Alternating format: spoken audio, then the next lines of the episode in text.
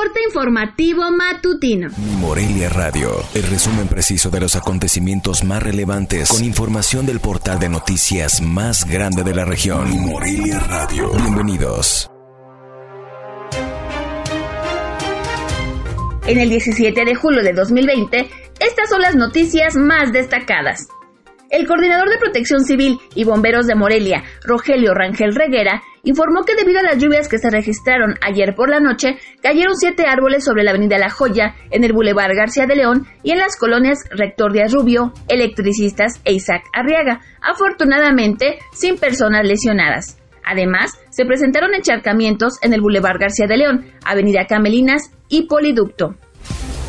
Habrá en Morelia cuatro pasos seguros más para convivir con el tren, los cuales se construirán con un presupuesto de alrededor de 20 millones de pesos, aseguró el presidente municipal de Morelia, Raúl Morón Orozco. Explicó que reciente reunión con el titular de la Agencia Reguladora del Transporte Ferroviario, Alejandro Álvarez Reyes, les permitió avanzar significativamente en cuanto a la pronta realización de cuatro obras más, que estarían ubicadas tentativamente en el Libramiento Sur, en la Avenida Siervo de la Nación, Avenida Michoacán y en la salida a Salamanca, pero aclaró, todavía esperan la opinión técnica de la empresa Kansas City. En cuanto a la reubicación del patio de maniobras para que esté fuera de Morelia, dijo que el funcionario federal apoyará para que se puedan obtener los 11 millones de pesos que se requieren para la elaboración del proyecto.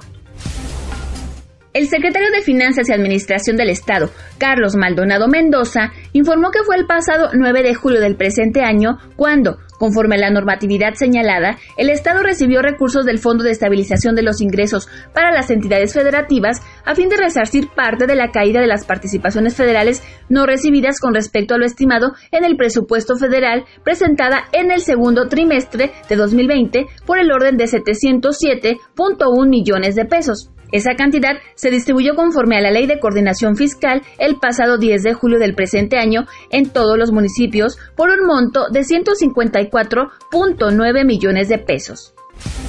La plantilla completa del Renacido Club Atlético Morelia se presentará el próximo 31 de julio, aunque todavía se analiza cómo sería el evento ante las condiciones que hay por la pandemia del COVID-19, adelantó el presidente del equipo, José Luis Higuera, durante una entrevista con el secretario de Gobierno, Carlos Herrera Tello, a través de Facebook Live.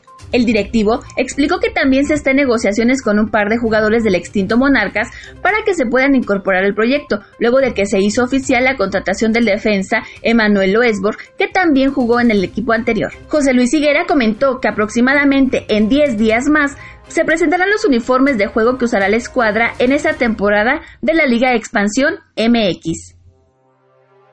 Reportó desde Morelia, Michoacán, Zaira Casillas.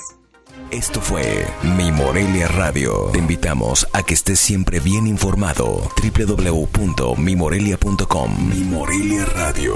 Hasta la próxima.